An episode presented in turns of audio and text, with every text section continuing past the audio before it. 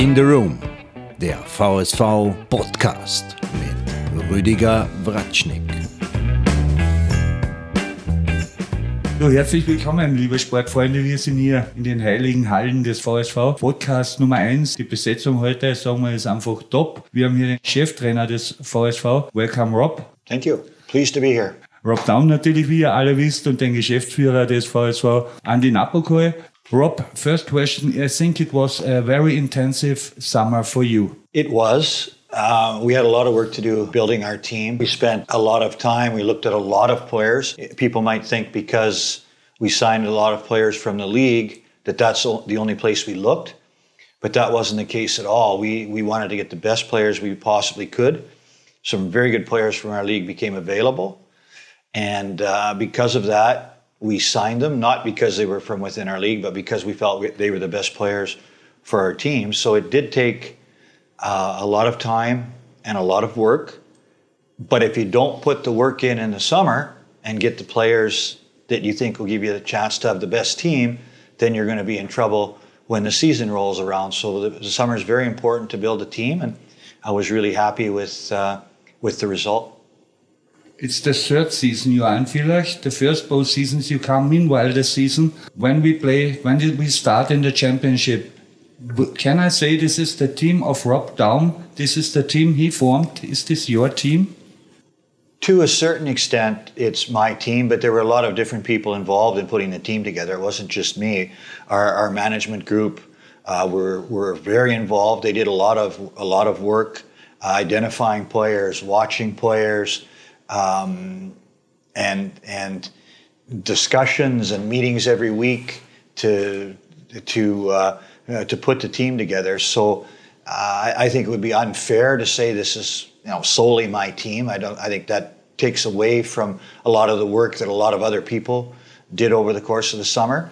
So you know, I, I wouldn't say that that that's the case. Now, from a tactical perspective, I think that's that's different because uh, you know I'm basically in charge of that, and so from a tactical perspective, it's there's no question that it's that it's my team. And I think the formation or the, the, the, the formation of the team is, is my team in that finding people to play different roles and, and those type of things. I, I think that that um, you know I probably had have more influence there than in previous years for sure.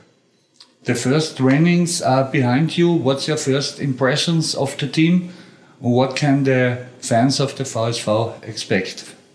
My first impressions were very positive with uh, uh, with the team. I mean, we felt very confident coming into camp with the people that we had, and nothing that's happened in camp has changed my opinion of that. And in fact, it's it's made me feel better about the people that we have here, and not just the players, but also the people you know, we have, uh, I, I, think we have very good people here, and and uh, that's of equal, if not more, importance than than the play on the ice. Their personalities and how their personalities gel together, and and uh, so I've been very happy with uh, with what's happened so far, and I always joke with with the people. I'm hope uh, with our management group. I, I always say I hope I'm, I'm as happy with the team at the end of the year as I am now. Um, but we have a lot of work to do. Uh, I think we're going to be uh, an aggressive team, uh, an exciting team, and I'm, you know, I'm confident that that um, we'll be a, a, team that the, the people of Villach can can be proud of. We're gonna we're gonna lay it out there every night. We won't take any nights off. We're gonna work. Uh, we're gonna battle. Um, are we gonna win every game? I doubt it. In fact, I'm quite confident we won't. But we're going to we're going to be be very very competitive and we're never going to make it easy for our opponents. And and we really need we really need the support of our fans. I think that's um, that can be a separating factor between in, in, games and between teams that are are comparable. Uh, the fans can make a big difference in in helping us and and we're going to need that from from our fans. And you know, I'm I'm confident uh, that that um, you know that, that we'll get that because we really need it. Oh yes, the VSV fans are known for the good support. You said you want to see an aggressive team. Now the ice rink will be smaller. Is this good for the kind of hockey you want to play with the team? I don't think it makes any difference. We would have played the same type of game that we're, uh, whether the rink was the same size as it was last year or the, or the rink we have now. And uh, so that doesn't make uh, any difference. Uh, my philosophy um, hasn't changed because the rink's gotten a little smaller. My philosophy has always been to be an aggressive team, a fast skating team, uh, an offensive team, so that the fact that the rink is a little smaller isn't going to, uh, to, to make us any more aggressive than we would have been otherwise. You said an offensive team, that's your style of hockey. Yes, the same new forwards scored more than 170 points in the last season. What can expect uh, the VSV fans from this? Will we see more goals, more offensive play, more aggressivity? What do you tell to the players? I'm hoping that's going to be the case. But uh, I mean, uh, we want to be an offensive team, but you you always have to have a balance in hockey.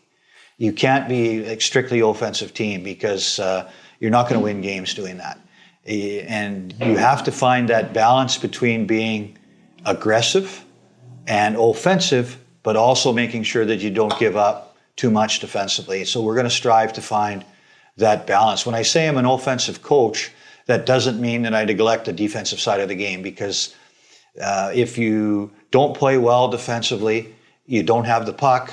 And if you don't have the puck, you can't generate aggressiveness and offensive uh, hockey. If you spend the whole game in your end because uh, you don't defend properly, you're not going to be successful. So you always have to find that balance between being an offensive team, but also paying attention to defense. So even though, again, I consider myself an offensive coach, that doesn't mean by any stretch of the imagination that we neglect defense. In fact, we start we started our camp focusing on the defensive side of the game first, and then the offensive side will take care of itself. Offensive wins games, defense wins championships. When will we win the next championship with the Eagles? Well, I, I mean, uh, I I don't know. You you have to be you have to be, and I say this, you have to be realistic about. We have a lot of impediments compared to some of the other teams in the league. Other teams in the league have some huge advantages over us, and uh, the idea is to be a competitive team with the teams that have those advantages. And if you can do that, then strange things can happen when the playoffs roll around. And our our goal immediately is to make the playoffs. That's what we have to focus on. That's what we have to strive to do. Am I going to predict that we're going to be a first place team and we're going to be a championships team? I mean, I, I, I think that would be ridiculous to make a statement like that. So I'm not going to say that. But what I am going to say is that we're going to be a competitive team. And again, if we can be competitive enough to play with the top teams in the league, then we'll give ourselves a chance to make the playoffs. And then once you make the playoffs, uh, I think in almost any league, anything can happen. So to begin with, we have to strive to make the playoffs, and then we'll see what happens from there. Like in the NHL, ST Montreal, yeah. you are from, you're born in Saskatchewan. When will we see the next NHL winner from Canada? And what is your favorite team? It's it's it'll be interesting to see when when a Canadian team wins uh, wins the Stanley Cup again. And I, and I don't think it's I don't think there's as many obstacles as there were in the past. Before there was a salary cap, there were a lot of obstacles. Uh, once the salary cap has come into place, the obstacles become less uh, for for the Canadian teams. Now there's seven Canadian teams, and there's what uh, 25 American teams. So that makes it more difficult because the odds, just by the numbers of of the teams that are Canadian, makes it makes it tough. Uh, but I think it's not not in a too far future where a Canadian team can can uh, step up and and eventually win uh, another Stanley Cup. I think '93 was the last time that happened, uh, if I'm not mistaken, with the Montreal Canadiens. Uh, Calgary went to the finals a few years after that, but since then, it's it's and Vancouver did against Boston uh, in the not so distant past, but um, it's it'll come, it'll come at some point. And as far as my favorite team. Um, I suppose it would have to be Edmonton because uh, I lived there, there, and I worked there, and and uh, so I would I would have to say that, that that would have to be my favorite NHL team at this point in time. It wasn't growing up because They weren't in, in the NHL at that time. Um, and I still can remember when there were six teams in the NHL. So um, how long ago that was, but I was young then. Well, very, very young.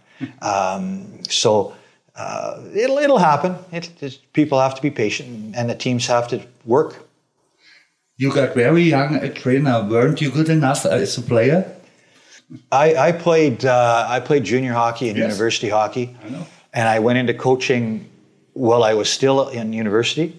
I think if if I would have stayed playing, I, I believe I could have uh, maybe come over to Europe and played at some point. But uh, once I got into coaching, I knew that that was what I wanted to do, and I uh, and, and it was hard. When you as a player, when you love the game and you quit playing, it's really really difficult and um, and I loved the game from the time my mother wrote in my my baby book that she seemed to think I had a real love for hockey when I was five years old. So and that has continued on. So when you quit playing, you look for the next best thing to stay involved in the game, and coaching presented itself very quickly after I was done playing, and then I just started coaching, and I consider myself very fortunate that I've been able to do something I love and make a living at it and do it for as long as I have. I, there's not a day goes by that I, uh, I'm not thankful for that. When you think back, was it easier to be a trainer 30 years ago or today? Well, that's another very good question. I, I, think, I think in some ways it was easier and in other ways not. So as, as the game evolves and as players and people change, you just have to uh, adapt to uh, everything that's going on in the world. And if you can make those adaptations, you can you can continue doing the work. And again, uh, there's some things that were were, were easier, um, and and uh, others that weren't. So I don't. I in general, I don't think it was it was any easier, just different. It was very different. Okay. It was very different, but uh, I wouldn't say it was easier. Now let's come back to VSV. Last year, VSV who fetched much players who didn't ever play in this league. This year, VSV fetched players only who, who had just played in this league. Was this important for you that the players know the league, know how to play? I I think the the number one thing was again we didn't just look at players in our league. We were looking for the best possible players to fill the roles that we wanted. It just so happened that we felt that as everything evolved through us going through players and, and looking at all the players that we were looking at and with our budget and everything else, it just fell into place that all the players happened to come from our league. It's an advantage because you know the players better. Um, when you have players coming in that you're not as familiar with, there's a greater opportunity to make mistakes uh, when you don't know them.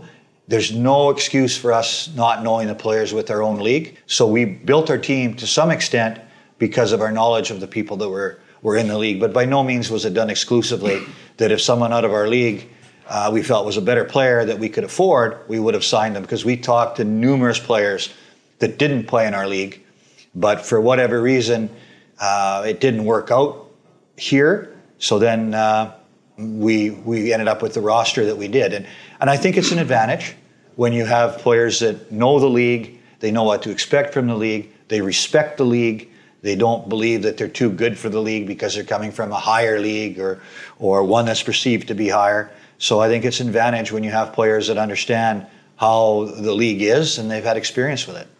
Thank you for the moment. Andy Napokal sitzt da. Er hört uns sehr interessiert zu. Ich muss ihn trotzdem was fragen. Andy, die größte Überraschung für mich und die positivste war, dass der Jamie Fraser, der sich ja nicht gerne vom Villach verabschiedet hat und plötzlich hat es geheißen, der Jamie ist wieder da. Wie ist das gegangen? Was hast du als erstes gedacht, wo der unterschriebene Vertrag auf einmal aus dem Fax gekommen ist? Fax ist heutzutage nicht mehr so eine E-Mail.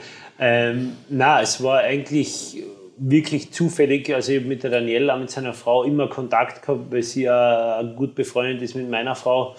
Und es war dann einfach so, dass sie mich angerufen hat, ehrlich gesagt, und gesagt hat, er trainiert und er sitzt jeden Tag am Bike und sie hat so ein Gefühl, er wird irgendwie gerne noch eine Saison spielen. Und daraufhin habe ich dem Jamie gleich angerufen und habe gefragt, was los ist. Bin auch gleich direkt gewesen, also gleich zur Sache gekommen. Und dann sind wir uns relativ schnell einig geworden. Ich glaube, er wollte auch nicht mit der Saison aufhören. Er war die ganze letzte Saison im Prinzip angeschlagen oder, oder verletzt. Und dann sind private Sachen bei ihm dazugekommen und Corona. Und ich glaube, mit so einer Saison wollte er nicht aufhören. Das sieht man ja auch in dieser Saison jetzt mit zum Beispiel in Wien, Lakos. Der Fischer ist jetzt zurückgekommen, weil die Jungs, glaube ich, einfach nicht mit einer Corona-Saison aufhören wollen, sondern vor Fans aufhören wollen. Und ja, es hat sich relativ ähm, schnell dann ergeben. Und vielleicht, um noch einmal auf eine Sache zu replizieren, die der Rob gesagt hat, auch über unseren Sommer. Es war wirklich zwei, dreimal auch kurz davor, dass man einen Spieler aus einer anderen Liga holen, also aus der AHL oder DEL. Also es hat, es hat sich tatsächlich einfach so ergeben, dass die Spieler aus unserer Liga gekommen sind. Aber es waren auch einige Spieler dabei, die jetzt wir oder ich oder der, der Gerhard Rauchenwald oder der Andi vorgeschlagen haben, die wir uns genau angeschaut haben, wo es wirklich kurz vor der Unterschrift war. Aber das ist dann halt wie ein Puzzle, das sich fügt mit den einzelnen Teilen. Und ja, es war sehr interessant und das war was just saying, Rob, that, that there were like several occasions where we were very close on signing players from other leagues. So there was just like it was really like a like it was not not supposed to be every player from our league, but things fell into place and we we just signed players from our league. Rob, how happy were you when you heard that Jamie Fraser comes back? Will he stay captain and how important is he for the team? I was very happy when it was determined that, that Jamie was going to return. I haven't spoken uh, to Jamie or to the team, but I anticipate. Uh, well, I, he'll, he'll, be the captain of our team. I, I, don't think there's any question about that. It just hasn't been officially established. And he brings a lot to our team. He brings a lot to our organization, and he brings a lot to the community. He's been here for a number of years now. He's a very solid leader in the dressing room. He's excellent within dealing with the fans and, and within the community. So I was overjoyed when uh, when Jamie decided that that he wanted to come back. Not only again, not only his play on the ice, but all the other things that he brings that you can't sign. You can't go out and say, "Well, listen, I'm going to find a leader uh, for our team." You can try and do that. You're going to think you're going to do that, but you don't know for sure. With Jamie, we know for sure. Do you remember that time when we didn't have Jamie yet? And we were talking like every day that we need yeah. this one leader also on the defensive end who can lead also younger Austrian and the Austrian D-man. And then when Jamie was on the table, we got all our questions answered basically. Yeah. And I think we've added some other people to help him with that. I mean, if you look at Jocelyn, he's a similar type player, so he'll be able to give us some support. Uh, Fleming is the same thing. Kind of all our defensemen that we signed bring a wide variety of, of different things to the table. So he'll have some people to help him with with uh, with the leadership side of it, and and it it becomes more difficult, I think, every year to find leaders, to find people that are willing to step out a little bit and uh, voice their opinions with their peers, and and we're fortunate. I think we're going to have some people that can do that on our team. So we spoke about the offensive, about the defensive. We also must speak about the goalies. You have now the Italian team goalie. You have Ali Schmidt, who's played special good playoffs most time. Will there be a clear number one, or will they change most time? What's your plan? Well, the plan at the moment, and, and this is no disrespect to Ali, is that uh, Andreas Bernard will be our number one goalie. And we are going into the season with that in mind. Uh, does that mean that he's going to play every game? By no means. We have a lot of confidence in Ali, and I think he took a real step forward last year. And there was a time last year because of the circumstances where I thought Ali was our number one goalie. I'm hoping that doesn't happen this year, but we'll give Ali every opportunity uh, to battle and, and fight for the job. But going into the season, uh, Bernard will be uh, our number one goalie with his skill, his experience and uh, and, and then we'll go from there. And, and Ali will get will be a real solid backup's the wrong word, but a real solid colleague for Andreas. And I'm hoping they can work together to give us real solid goaltending. And I have no doubt that Bernard will be a solid goalie for us. And I again, I have no doubt about Ali either. When he when he plays, I don't anticipate being that a giveaway game because we're playing our so-called backup goalie. I'm going to expect Ali to do the job and give us the same the same ability to win as uh, Andreas Bernard would. Yeah, that's interesting because Rob told me this last year, right? When you said like, especially like this stretch in the playoffs against Klagenfurt, you got the feeling that it doesn't matter if you put Ali in. It's like putting in a number one goalie, so to say. So you're not in doubt of his skill or of anything. So it's just like we'll see how things develop, or or you guys will see. Yeah, we'll see. I mean, going into the season, that's our plan, and I and I hope that works because if it does, then Bernard's playing well, and that's important. And uh, Ali will get his time, and we'll, we'll they'll, they'll share the goaltending. I haven't discussed it with them at this point, but like I say, Bernard's not going to play every game because we have confidence in Ali, and we'll keep them both sharp and fresh. VSV has another two big talents, Sprachmann and Moser. These two goalies, I think, will play at the cooperation club, the Eagles in Kitzbühel. How important is this cooperation for the young players that they can play at a real high level? I think it's extremely important. I think that it gives it, it's the next step from where they're, where, they're, where they were playing last year to the ice hockey league is a huge step and in order to make that step, you have to take the next step, which is playing in the Alps League, playing against men, playing in a professional league, uh, getting quality ice time in, that, in those situations. So I think it's extremely valuable for us as an organization. I think it's extremely valuable for our players to have that opportunity so they can continue to develop and, and improve their, their skill set and be able at some point, hopefully, to to uh, come here and contribute with us. We'll keep a couple of younger players here. Maximilian Rebernig and uh, Johannes Tschurnig will spend the season with us, is the plan right now. They'll play and maybe they'll get some opportunities elsewhere, but that's not the way we're going to start with. They're going to be with us, and uh, they'll get opportunities to play here, and they'll continue to develop here. But for the players that are playing in Kitzbühel, I think it's, uh, it's great for them. Diese Kooperation, Andi, war das einer, auch einer der Gründe? Urbanek wollte ja zum Beispiel nach Übersee gehen. War die Kooperation einer der Gründe, dass er hier geblieben ist? Ja, ich glaube, es war nach der letzten Saison eher offene Kommunikation. Wir haben mit jedem Spieler äh, ein Abschlussgespräch gehabt, auch mit Martin Urbanek und zu der Zeit hat er gesagt, er würde es gerne woanders probieren, würde gerne ins Ausland. Und dann, wir haben aber jetzt nie irgendwie die Türe geschlossen oder irgendwas, sondern wir sind froh, dass er da ist. Und ja, ich glaube, es macht auch Sinn. Der Rob hat es, glaube ich, richtig gesagt. Es ist einfach ganz anders als vor zehn Jahren, weil ich das auch mit den Jungs miterlebt. Wir haben das auch in unserem letzten Bot schon angesprochen, deswegen halte ich mich da kurz. Aber der Schritt von der U20 in die Eishockey League ist einfach immer größer und größer geworden. Und deswegen ist diese AHL aus meiner Sicht als Zwischenstep, als Sprungbrett sozusagen für die Eishockey League viel mehr geeignet. Und ich glaube, es ist wichtig für, für den Urbse, dass er auch seine Partien in Kitzbühel spielt.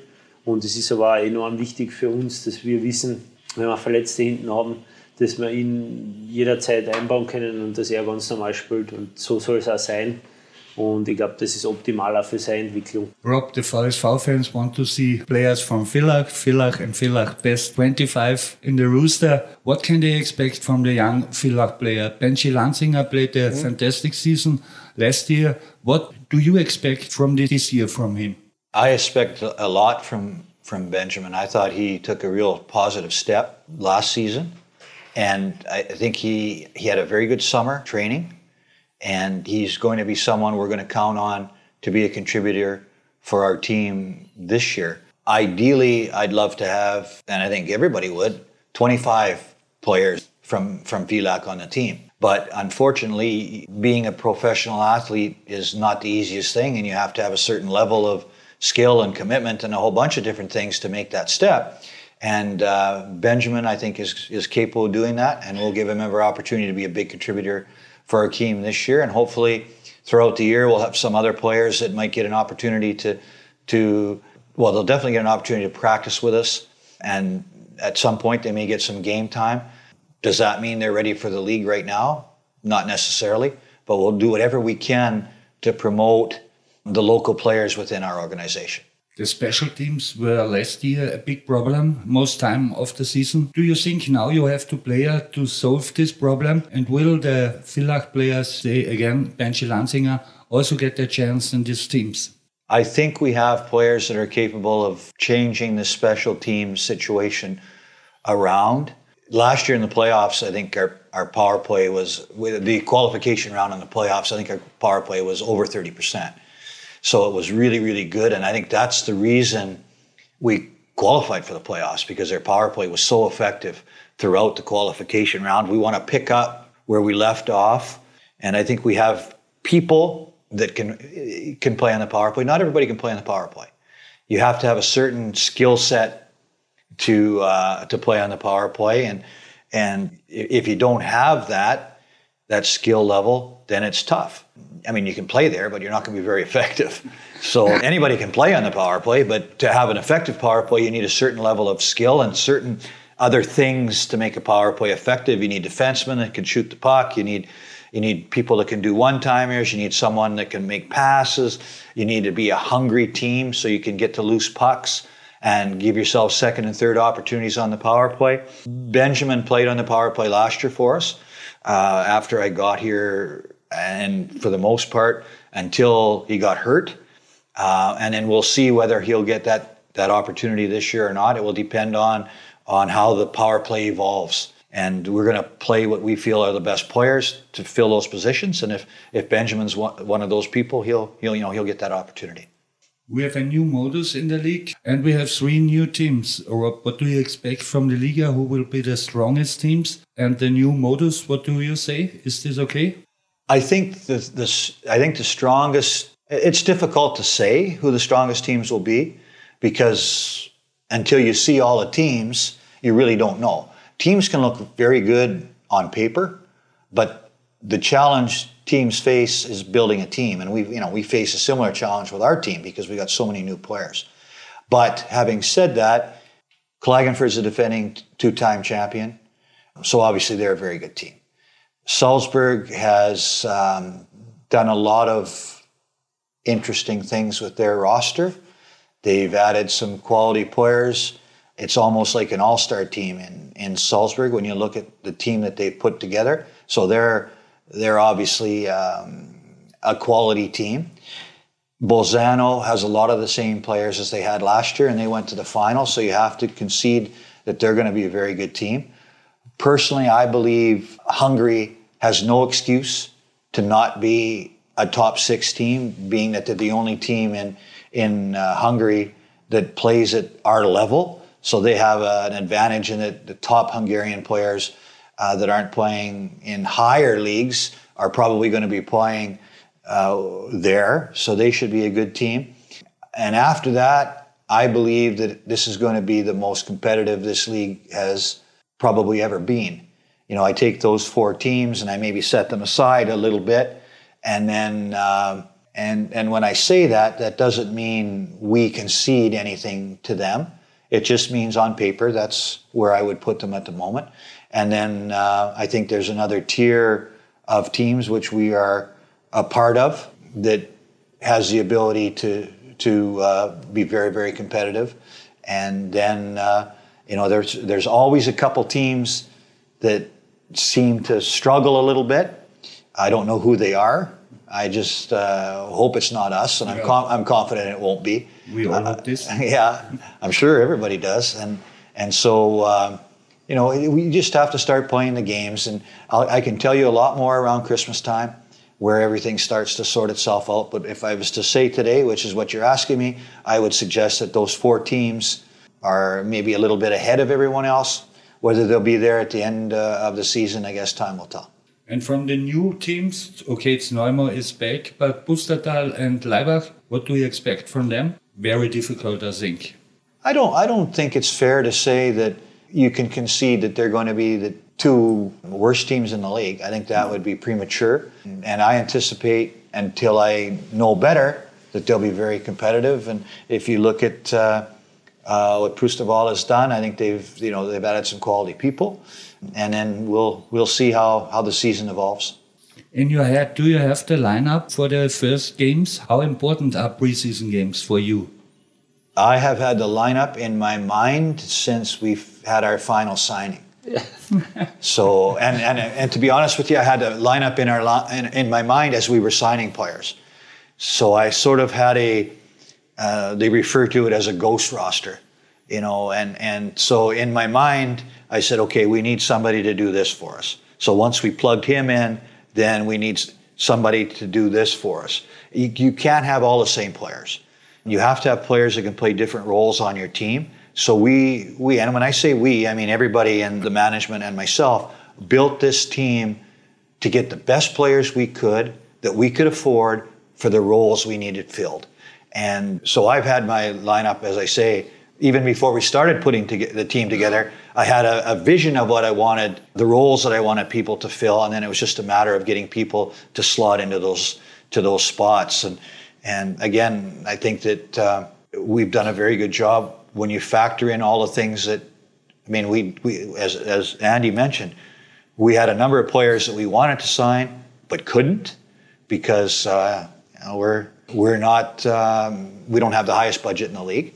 So okay, you pass those guys off, but you still want to find a quality player. And I think that I think we've done a again. I mean, I think we've done a very good job of building a lineup with the budget that we have that can be a competitive team. We didn't we didn't spend an outrageous amount of money to build this team.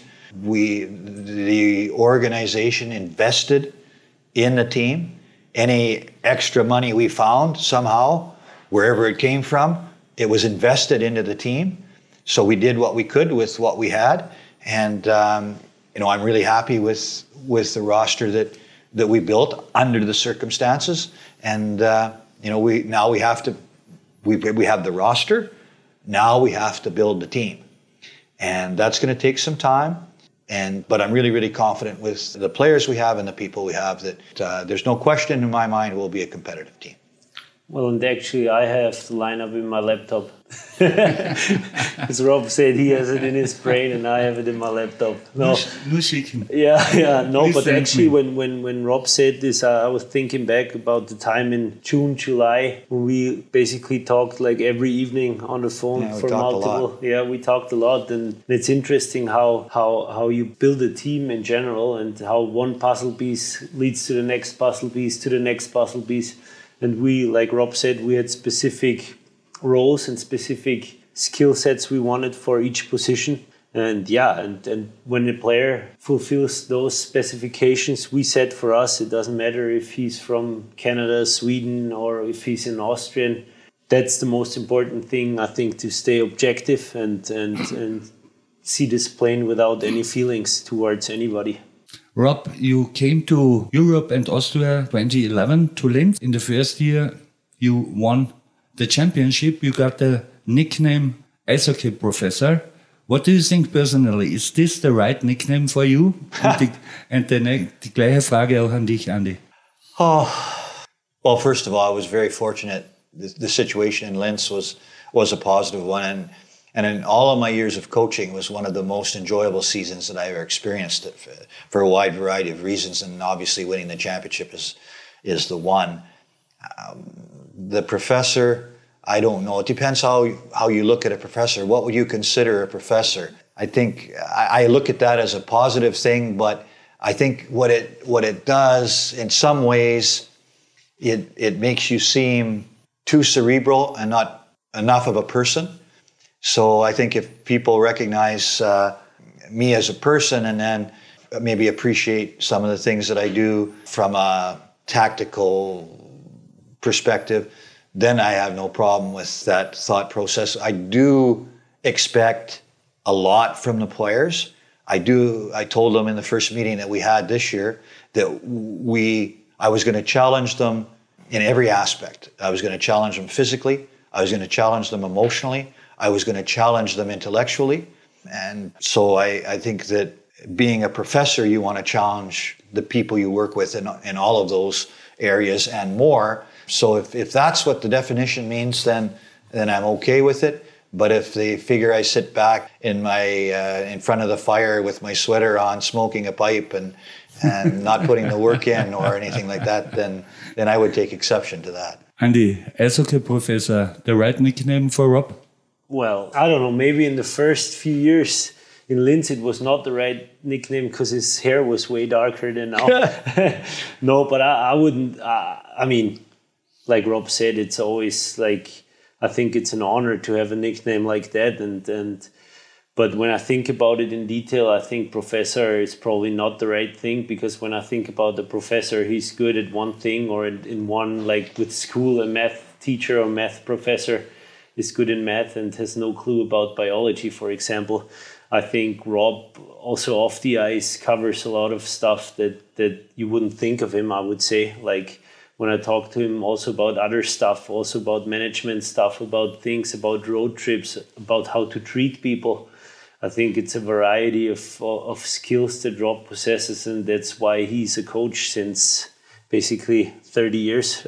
Well longer. 38 yeah 38 years. You don't um, i mean you you know rob how tough the business is. It could be over by three years coaching and it's over if you don't succeed and if you don't stay on a high level.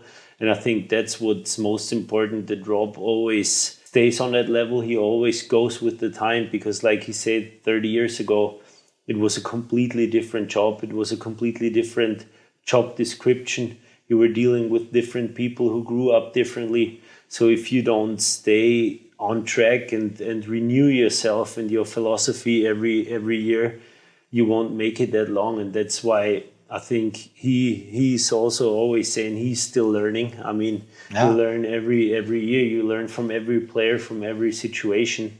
But as far as tactics, I mean, we talk about it a lot because I have a little bit of a basketball background and it's obviously also five against five. And if we discuss tactical things and if Rob describes the stuff he wants to do um, on the ice tactically, I'll try to catch up. I'll try to put my mind into it. And if you work with him longer, you, you get his passion also for detail, his passion for tactics. And that, of course, makes him a professor, I think. No, I, I appreciate that, Andy, and I, I do am, am proud to have that that nickname. It's a lot better than being the idiot.